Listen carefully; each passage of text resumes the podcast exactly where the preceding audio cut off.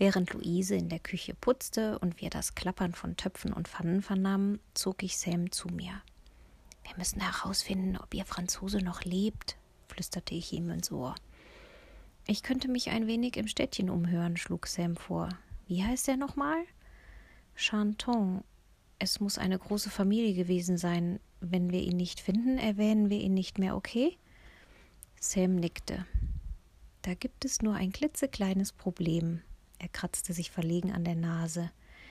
Ähm, ich kann kein Wort Französisch. Trotzdem ging Sam los und versuchte sein Bestes.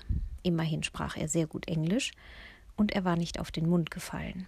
Er konnte mit Händen und Füßen alles erklären und ich gab ihm aus der Blechkiste ein Foto und einen Brief mit, auf dem die Adresse stand. Wir erzählten Luise, Sam würde Putzmittel kaufen und ein paar Lebensmittel und dann das Auto vom Parkplatz holen, um es hier auf den Hof zu stellen. Was Sam ja auch vorhatte. Er würde nur etwas länger brauchen. Ich hoffte, er würde mit guten Nachrichten zurückkommen und ich hoffte noch mehr, er würde überhaupt zurückkommen, denn ich würde nicht mehr durch dieses ganze Labyrinth an Straßen und Gassen finden. Niemals. Wir hatten entschieden, erst einmal die Schlafzimmer und die Küche sauber zu machen damit wir einen ordentlichen Platz zum Schlafen und zum Essen hatten. Ich fand Bettwäsche, aber auch die roch muffig und ich beschloss, einen großen Haufen im Garten zu machen, auf den alles kam, was gewaschen werden musste. Ich hängte Vorhänge ab und warf sie direkt aus dem Fenster nach draußen auf den Haufen. Einmal erwischte ich aus Versehen eine der Katzen, die es sich dort gemütlich gemacht hatten. Die Katzen staunten nicht schlecht, als das Haus aus seinem Dornröschenschlaf erwachte und zu leben begann. Es war, als würde das alte Haus aufwachen, sich strecken und sagen Ich hatte einen angenehmen Traum. Ich warf Decken, Überdecken, Laken und Tischdecken auf den Haufen, und am nächsten Tag würden wir alles zu einer Wäscherei bringen. Im Schuppen hatte ich einen Leiterwagen entdeckt, damit wäre es ein Kinderspiel. Obwohl Putzen zu Hause nicht gerade mein Hobby war, machte es hier großen Spaß.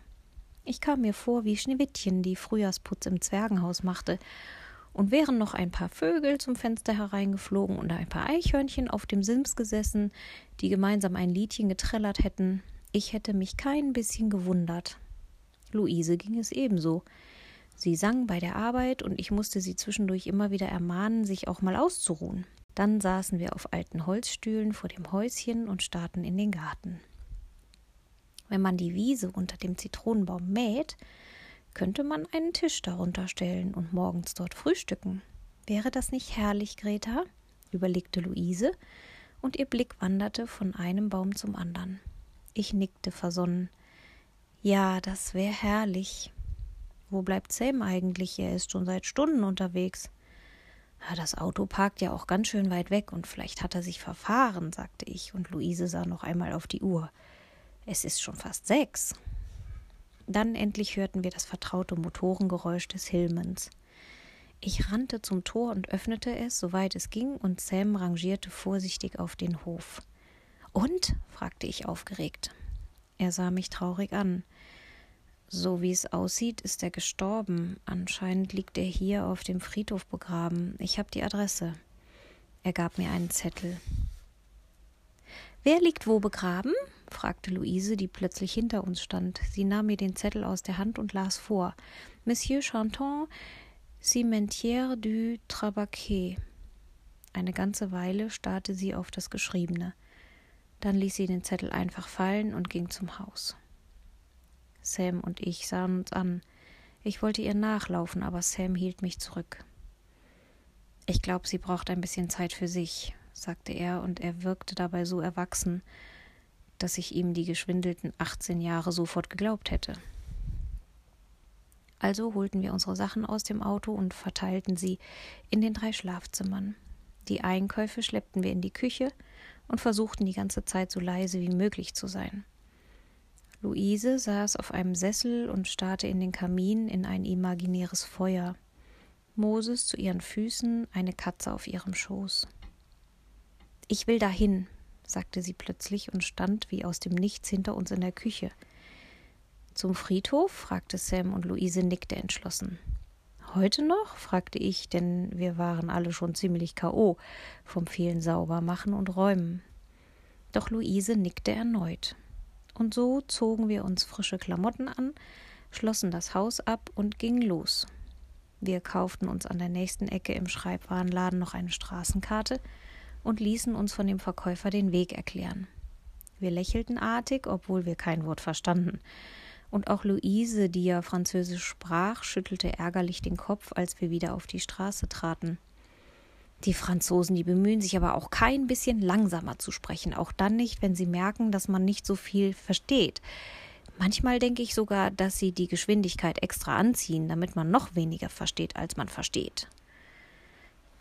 Doch auch ohne die französische Erklärung des Franzosen fanden wir mit Hilfe der Karte den Weg. Zum Glück war es heute bedeckt, denn der Weg ging bergauf und war für Luise ganz schön anstrengend. Der Friedhof lag auf dem höchsten Punkt von Menton. Wenn man hier liegt, kann man sogar aufs Meer sehen, lachte Sam. Aber mir war gar nicht zum Lachen zumute. Ich war unendlich traurig, dass Luises Franzose gestorben war. So gern hätte ich die beiden zusammengeführt. Ich hatte mir schon alles richtig schön romantisch vorgestellt, und irgendwie hatte ich die ganze Fahrt über das Gefühl, er würde noch leben. Die Aussicht war wirklich atemberaubend schön. Wir ruhten uns erst ein wenig im Schatten aus, und dann begann unsere Suche nach dem Grab von Arthur Chanton. Wir teilten uns auf. Ich lief den mittleren Weg entlang und las eine Inschrift nach der anderen. Als ich schon fast am Ende des Weges angekommen war, rief Sam Ich hab's, hier ist das Grab.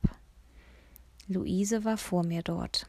Sie las mit zitternder Stimme En Mémoire Matteo Chanton 5. April 1930 bis 6. Juli 1970. David Chanton, 8. April 1933 bis 22. September 1981. Arthur steht nicht dabei, stellte Fräulein Luise fest. Das sind nur seine Brüder. Sie atmete hörbar ein und aus.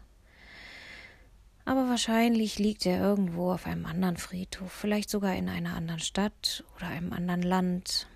Aber hier liegt er nicht. Noch eine Weile starrten wir auf den Grabstein, dann machten wir uns an den Abstieg.